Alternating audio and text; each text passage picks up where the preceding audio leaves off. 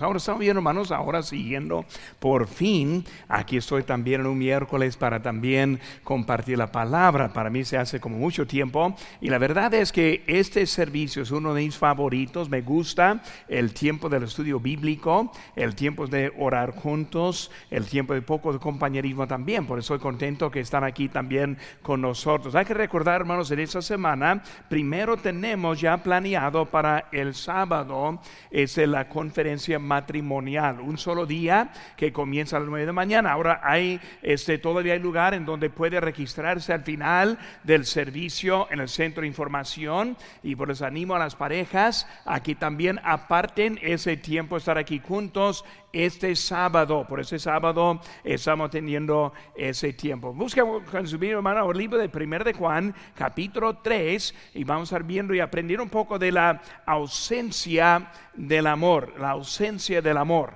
Y por eso hemos estado estudiando ese libro, más bien en el otoño del año pasado, terminando, y ahora estamos empezando, siguiendo también en esta primavera. Por eso vamos a poner sobre nuestros pies, hermanos, para leer la lectura bíblica en esta tarde y luego este, les animo a estar en sus lugares también, hermanos, en pues todo lo que hay de nuestra iglesia. Ahora buen número tuvimos ganando almas la semana pasada, que no olviden y que también vamos a seguir en eso.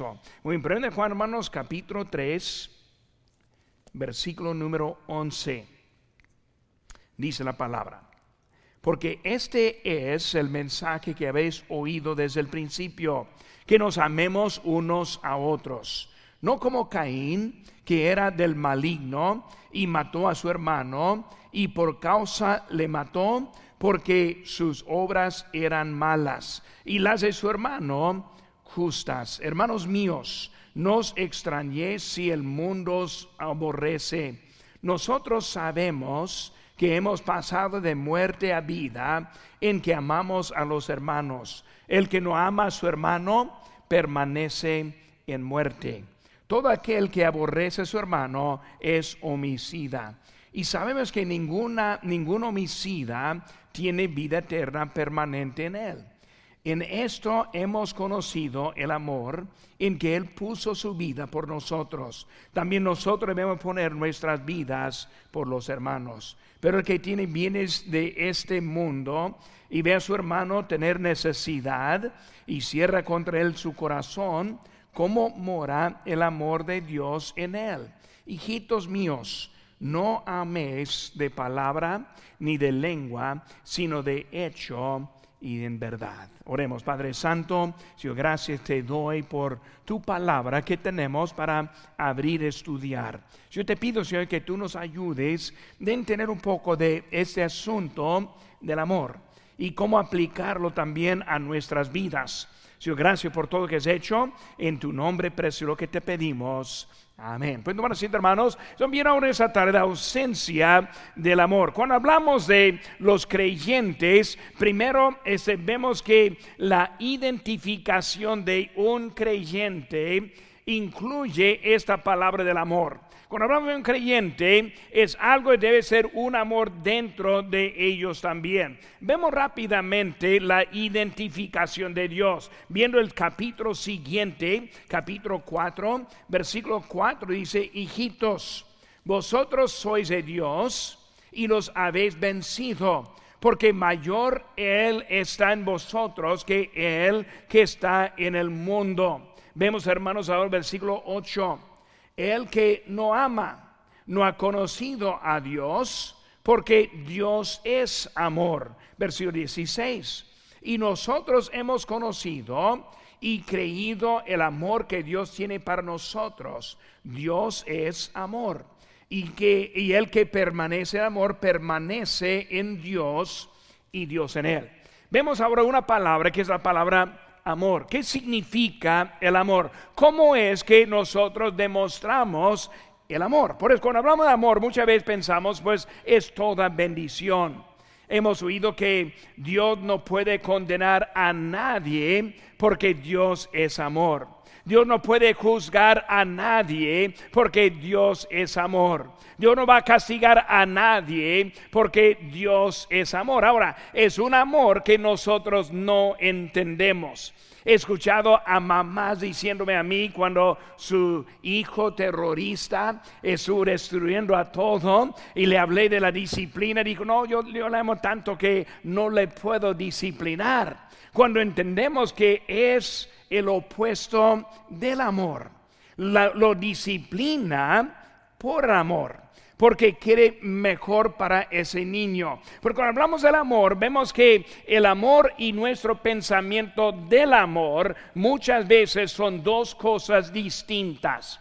Cuando nosotros predicamos en contra del pecado, muchas veces el mundo nos identifica como los que odian, aborrecen y predicamos el odio cuando no predicamos el odio, sino predicamos el amor. No estamos en contra del pecador, sino queremos transformar ese pecador. Entendemos lo que es mejor para él y por así vamos a tener valores en nuestras iglesias, en nuestros mensajes de la palabra de Dios. Porque cuando hablamos del amor y entendiendo poco más de esa palabra, y espero que durante esta enseñanza vamos a aprender poco más de eso, pero vemos hermanos que ciertos, ciertos este aspecto de ese amor. Vemos el, el mandato de Dios. Mateo 22, 36 dice, Maestro, ¿Cuál es el gran mandamiento en la ley? Jesús le dijo, amarás al, al, Señor tu Dios con todo tu corazón y con toda tu alma y con toda tu mente.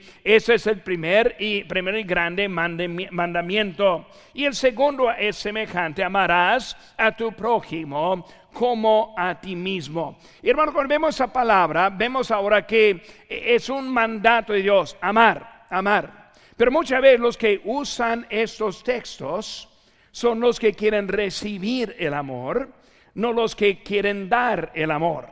Una vez alguien entró en mi casa hace muchos años en Guerrero, Chihuahua, y luego a, empezó a predicarme de este texto. Es, es un pastor bíblico en todo lo que tiene debe dar a mí. Y empezó a pedir cosas de mi casa, cosas de mi cuenta del, banco y queriendo algo de mí. Por eso yo le dije, ahora, ¿por qué solo es, ese texto para mí?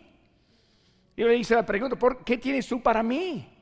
Si tú crees ese texto, ¿qué me traes? A... No, pastor, yo no tengo nada. Usted tiene todo. No, no, no. Él no está hablando el que tiene, está hablando de un creyente. Por eso muchas veces manipulamos lo que Dios quiere decirnos a nosotros. El amor. El amor es muy importante que nos tenemos. Vemos la importancia, Mateo 22, 40. De, de estos dos mandamientos depende toda la ley y los profetas. Cuando hablamos del Antiguo Testamento, todo fue colgado sobre el, mandamiento del amor. El amor es una señal.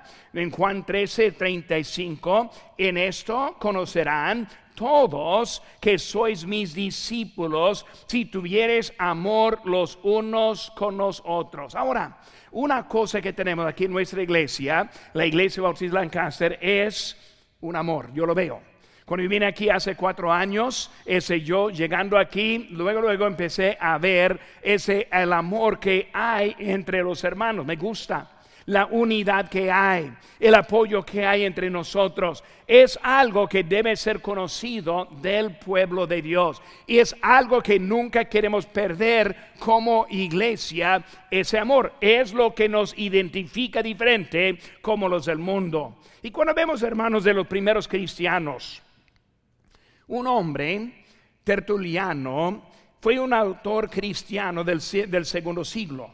Y él señaló que los incrédulos romanos observaban el rápido crecimiento de la comunidad de seguidores de Jesús y exclamaban, mira cuán, mira cómo se aman unos a otros.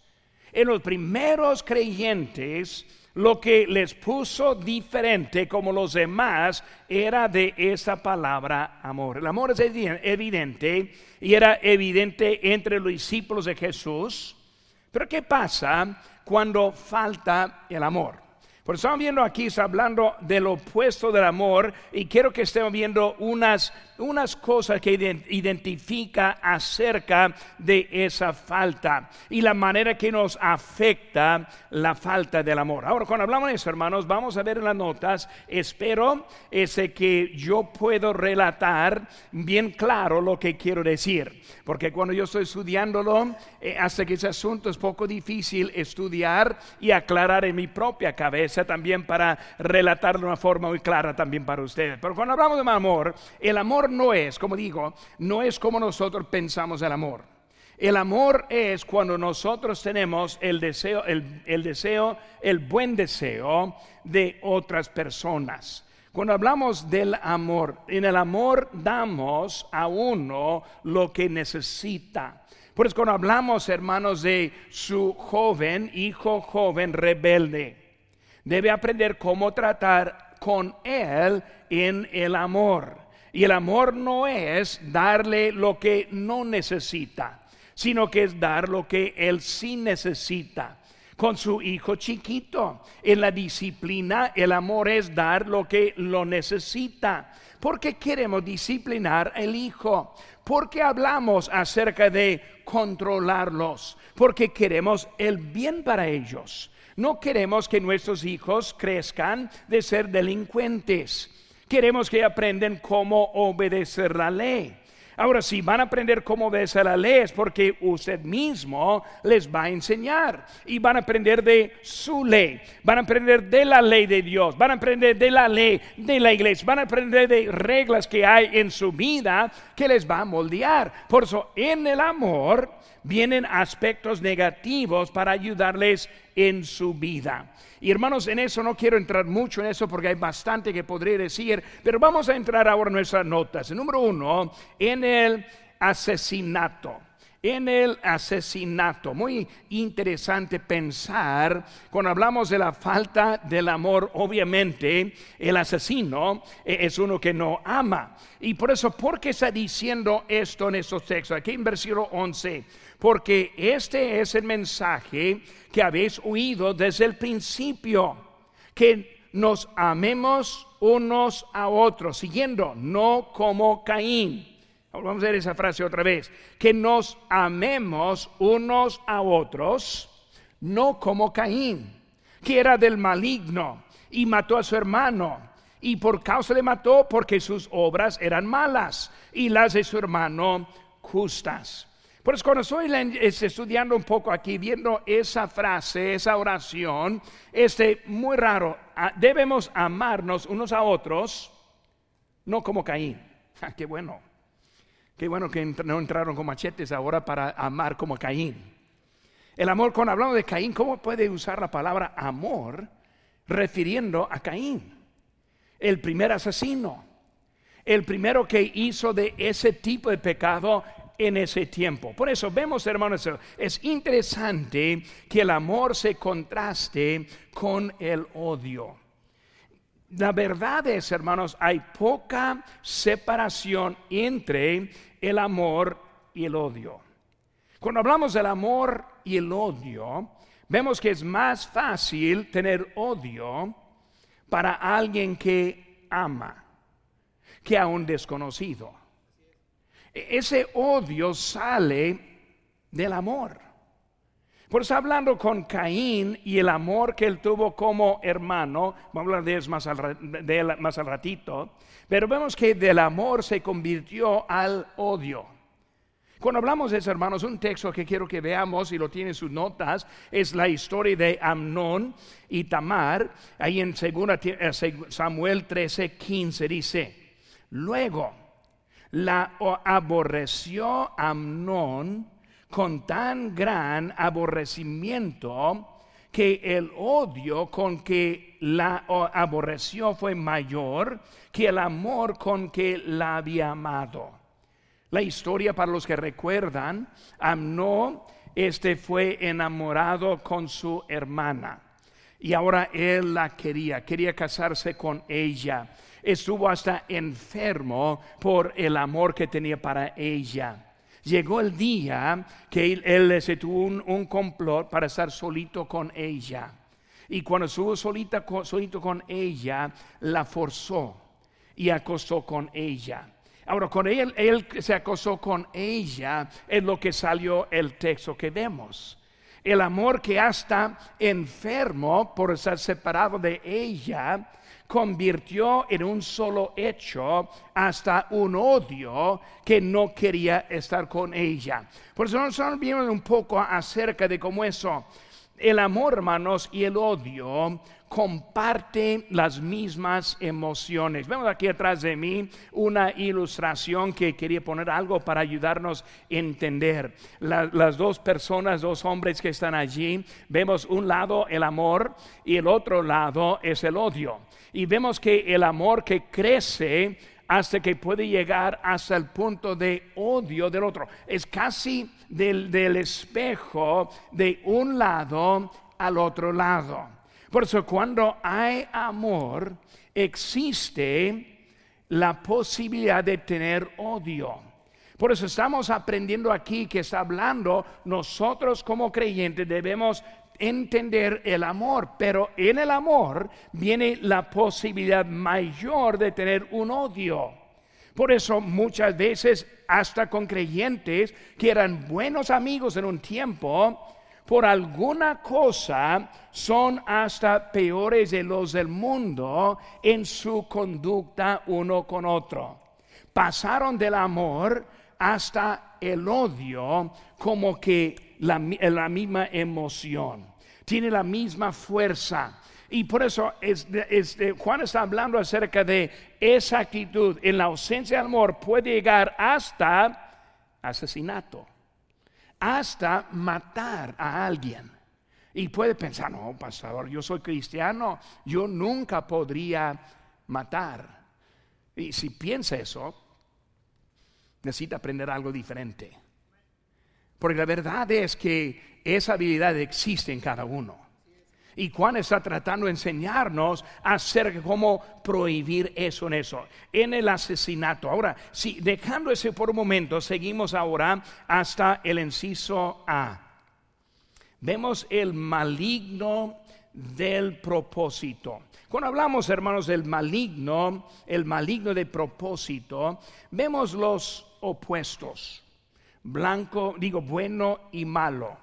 Blanco y negro luz y oscuridad, amor y el odio, Dios y Satanás. Pues estamos viendo, hermanos, de, de algo de opuestos de nosotros entendemos.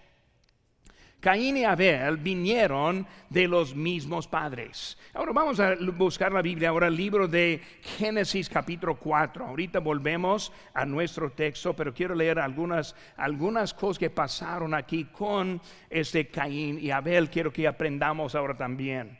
Cuando hablamos del maligno de propósito. Muy bien, cuando hablamos de Caín, primero aprendemos que Caín fue este, un varón adquirido por, de Jehová. Versículo 1 de nuestro texto. Eh, Génesis 4.1 conoció a Adán, a su mujer, a su mujer Eva, la cual concibió y dio luz a Caín y dijo, por voluntad de Jehová he adquirido varón. ¿Qué vemos de ese niño? Ese niño fue nacido en cumplimiento para ellos. Los dos eran trabajadores, versículo 2. Después dio luz a su hermano Abel y Abel fue pastor de ovejas y Caín fue labrador de la tierra. Dos hijos, dos hijos obedientes, dos hijos trabajadores. Los eran hermanos y siendo hermanos vemos el amor fraternal. E, ellos, vamos a recordar, están hablando de los primeros seres de este mundo, de este planeta. Ellos, nomás los cuatro en ese momento, Adán, Eva, Caín y Abel. Aquí están ellos viviendo juntos. Obviamente hubo un amor entre ellos en ese momento. Pero vemos, hermanos, que algo pasó y lo que pasó es que no se arregló a él mismo. Versículo 3 dice, y aconteció andando en tiempo que Caín trajo del fruto de la tierra una ofrenda a Jehová. Y Abel trajo también de los primogénitos de sus ovejas. Una palabra muy clave aquí es los primogénitos. No trajo simplemente unos animales, sino que fue obediente en esta ofrenda que hacía. Por eso el primogénito de sus ovejas, de lo más gordo de ellas. Y miró Jehová con agrado a Abel y a su ofrenda, pero no miró con agrado a Caín y la ofrenda suya. Y se ensañó Caín en gran manera y decayó su semblante. En ese momento ahora, él estuvo pasando del amor hasta el odio. ¿Qué pasó en ese momento? Los dos trajeron sus ofrendas. Cuando vemos, hermanos, habla acerca de se ensañó. ¿Qué significa eso? significa se enojó, se enfureció. Él estuvo fuera de su manera de pensar con el enojo que tenía. Y Dios le dio advertencia en versículo 6. Entonces Jehová dijo a Caín, ¿por qué te has ensañado? ¿Y por qué has decaído tu semblante? Si bien hicieres, no serás enaltecido. Y si no hicieres bien, el pecado está a la puerta. Ahora vemos el ánimo aquí. Con todo esto, a ti será su deseo y tú te enseñorearás de él. Estoy diciendo, Caín, tienes la posibilidad hasta ser más delante de Abel. Caín, no hay, no hay manera para estar como tú estás en este momento. Y dijo Caín a su hermano Abel, salgamos al campo. Y aconteció que estando ellos en el campo, Caín se levantó contra su hermano Abel y lo mató. Vemos, hermanos, que en ese momento todo cambió. Dios animándole, Dios tratando. Pero vemos, hermanos, la misma fuente fue de Satanás. En nuestro texto, 1 Juan 3, 12, habla era del maligno, Satanás. Satanás quien engañó a Eva ¿Por qué le engañó a Eva? Le engañó este por su soberbia, le engañó por su codicia. Y vemos ahora con este Caín con la envidia. Vemos, hermanos, que están ahí dos este, eh, este familias, están hablando muy, muy distinto en ellos mismos. Vemos el ejemplo de Caín y David, eh, digo Abel, Caín y Abel. Este, vemos, hermanos, a Satanás. Juan 8, 44 dice, vosotros sois de vuestro padre el diablo. Y los deseos de vuestro padre queréis hacer. Él ha sido homicida desde el principio, refiriendo hasta este momento. Satanás quiere separar y quiere destruir. Por eso, que amén unos a otros, no como Caín. ¿Cómo fue Caín? Caín, ¿qué fue su problema principal? Porque se enojó. Vemos, hermano, la fuente de su enojo fue la desobediencia. Como dijimos ahorita esa palabra primicias, vemos que recordando que cuando caí, digo, a ver, cuando Adán y Eva cayeron, Dios les dio las pieles. Primer sacrificio por el pecado de los hombres.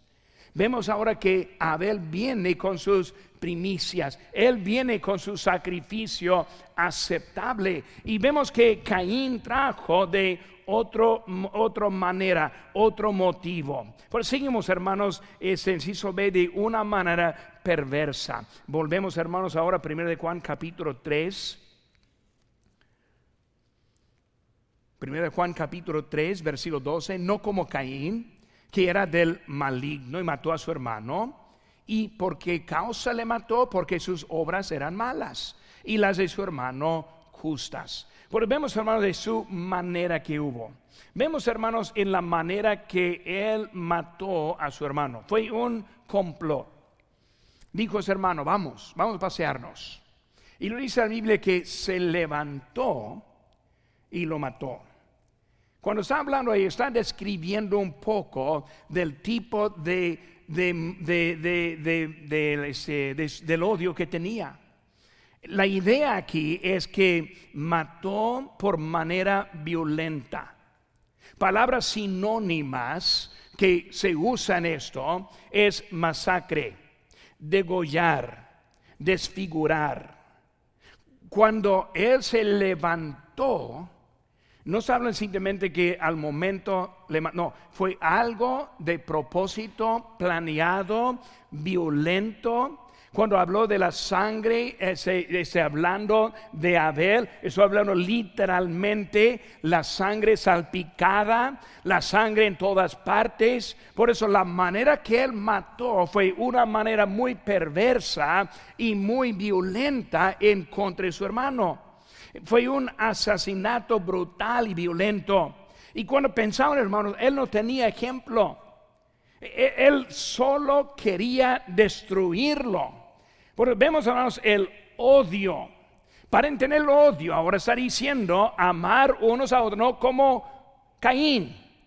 El odio que vemos. Lo que cambió de su amor un día hasta un amor bien directo en ese momento. Vemos, hermanos, en la ausencia de amor, asesinato, vemos el maligno por propósito de una manera perversa, en sí, hermanos, de un motivo pervertido, de un motivo pervertido. Vemos, hermanos, el motivo de Caín. Cuando hablamos de él, sus obras eran malas. Ahora, aquí está la pregunta. ¿Está mal ofrecer sus frutos del campo? Está mal ofrecer los bienes que tiene. Nosotros recibimos ofrendas. Y hasta hermanos, la Biblia habla, habla acerca de, las ofrendas en Nehemías 10:35 y que cada año traeríamos a la casa de Jehová las primicias de nuestra tierra y las primicias del fruto de todo árbol. Vemos que en un caso trajeron lo que era del campo a la casa de Dios y fue aceptada. Pero en este caso vemos que no fue aceptado. Cuando vemos su motivo en la ofrenda, se describe el problema que él tenía. Él estuvo dando este, en eso y su motivo era desobediencia. Desobediencia. Él sabía lo que quería Dios. Él había oído de la caída de su papá y su mamá. Él sabía lo que Dios les había dado vemos que Abel no trajo de sus primicias simplemente porque, digo, de sus primogénitos simplemente porque lo quería, sino que él fue instruido. Por la instrucción fue animales. ¿Por qué? Simbólico ahora de la venida de Cristo. Y cuando pensamos en eso, es de una manera muy importante establecer bien claro desde ese momento que viene el sustituto por nuestros pecados. Ese animal simbolizó en eso. Por eso cuando Abel lo trajo, Dios contento estuvo. Cuando Caín trajo el otro, Dios no estuvo contento. Hermano, no podemos ofrendar a nuestra manera y ser aceptado por Dios no podemos poner nuestro pensamiento, no, pues yo tengo mi fruto y ese Abel, claro, él tiene sus animales, voy a llevar, no, no podemos decidir lo que, lo que vamos a hacer y pensar que está bien con Dios. Porque vemos, hermano, la desobediencia, la desobediencia que estuvo aquí con él. Vemos ahora también segunda cosa, su motivo, era la autosuficiencia la autosuficiencia. Él está diciendo, yo llego a Dios a mis términos. Yo llego a Dios como yo quiero llegar a Dios. Están viviendo en un tiempo, hermanos, en cuanto que muchos quieren llegar a Dios a su propia forma. Usan palabras como preferencias cuando están hablando de valores. Usan palabras de preferencias cuando están hablando de mandamientos directos. Pero vemos que aquí, aquí estoy llegando. No hay agua aquí, ¿verdad? ¿Quién sabe dónde hay? Aquí está abajo. Muy bien, gracias, hermano. Tengo algo aquí en la garganta. Pero vemos, hermanos, aquí que, este, que estoy llegando ahí en su autosuficiencia. Los creyentes que sigan la tradición en vez de la palabra de Dios, también son los que están siguiendo esa su autosuficiencia. las palabras de Dios, hermanos, los incrédulos, este, que se enojan con los creyentes o cristianos porque siguen la tradición, en vez de dejar, ellos quieren agregar lo que están haciendo en su servicio y su adoración a Dios. Pues de un lado tenemos los creyentes que quieren, pero vemos al otro lado con los incrédulos que también quieren. Voy a mantener mi religión, mi tradición, y modo que dice la palabra de Dios, yo lo voy a seguir. Y Dios no acepta ese tipo de adoración. No acepta ese tipo llegando a Él. Por eso, desobediencia. Pero dice aquí otra vez que nos amemos unos a otros, no como Caín. Hermanos, está hablando de lo contrario de la misma emociones. Vamos a ver otra vez aquí el ejemplo que está viendo. Muy bien, este el contrario. Casi la misma posición existe los dos emociones, las dos emociones. Amor, odio. Blanco, negro. Bien, mal. No hay nada entre los extremos. Por eso, hermanos, entendemos un poco y lo vemos muchas veces hasta que con, con novios. Nunca ha conocido unos novios ya enamorados y ya planeando de casarse y algo pasa, quién sabe qué, y luego se separen. Y siempre el hombre dice, pues vamos a mantenernos como amigos. No dura, ¿verdad? Es una emoción que comparte en dos partes. Pues muchas veces en nuestras relaciones aquí en este mundo, si no tenemos cuidado, podemos ser culpables de una vez amando y ahora en odio.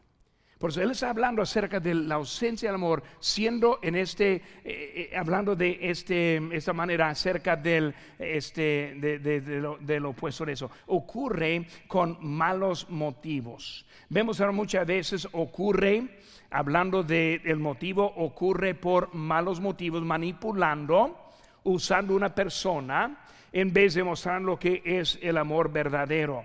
Cuando hablamos de la fuente del asesinato, Mateo 5 dice en el versículo 21, ¿oíste lo que, fue dicho a los antiguos, no matarás?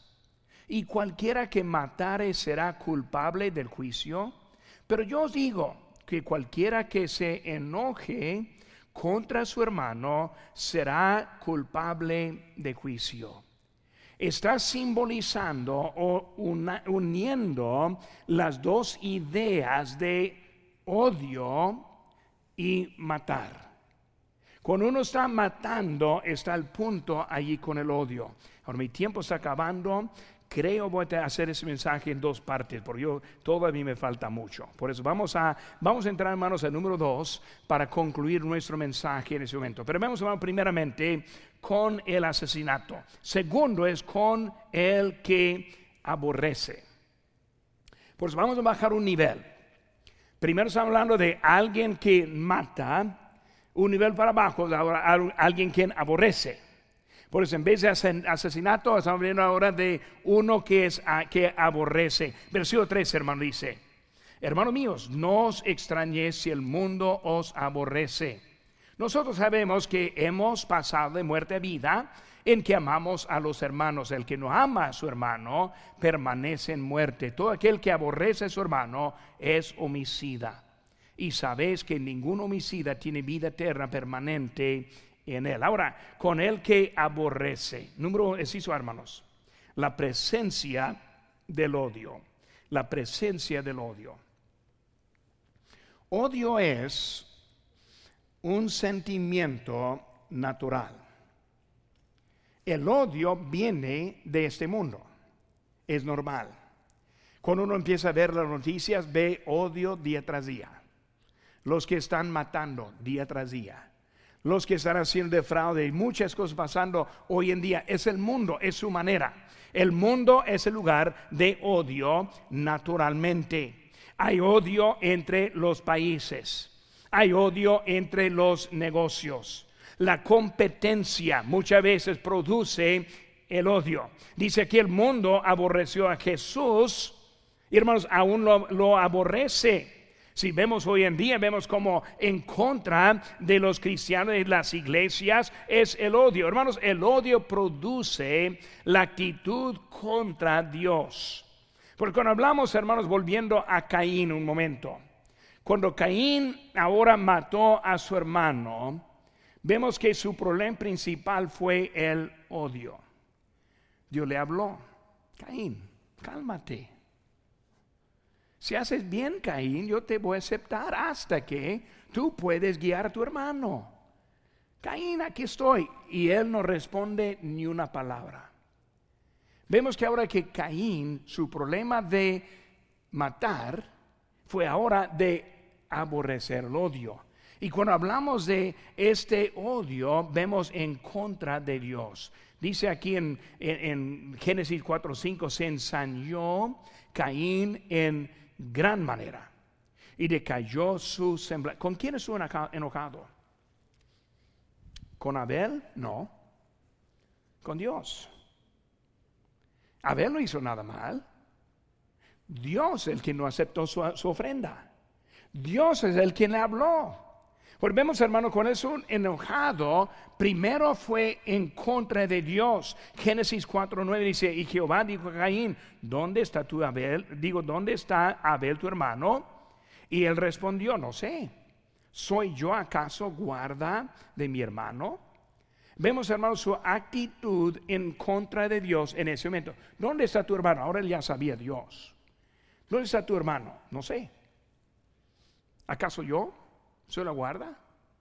Ahora está hasta burlándose de Dios. Hasta que está contestando algo que no fue preguntado. Abel no te preguntó si, es, si estás ahí para cuidarlo. Estoy haciendo una pregunta, ¿dónde está? Por eso vemos que su problema no fue en contra de Abel, sino que Abel fue el único objeto en que pudo dirigir su odio.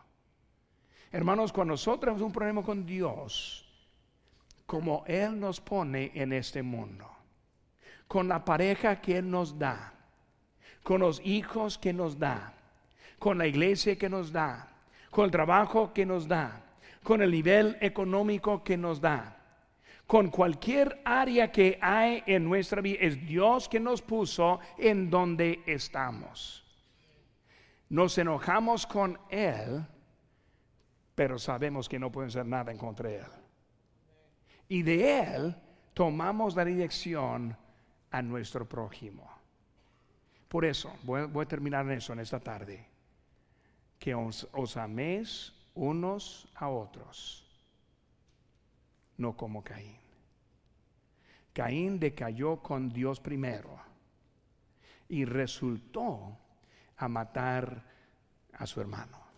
Ahora, solo es la primera parte. tengo mucho más que si quisiéramos otra hora más, y yo creo los de básquetbol van a ofenderse si voy mucho más. Por eso vamos a hacerlo en dos partes y vamos a hablar de eso la semana que entra. Pero hermanos, es una enseñanza muy práctica y muy buena para nosotros. Porque de un momento puede estar bien con Dios, un instante mal con Dios.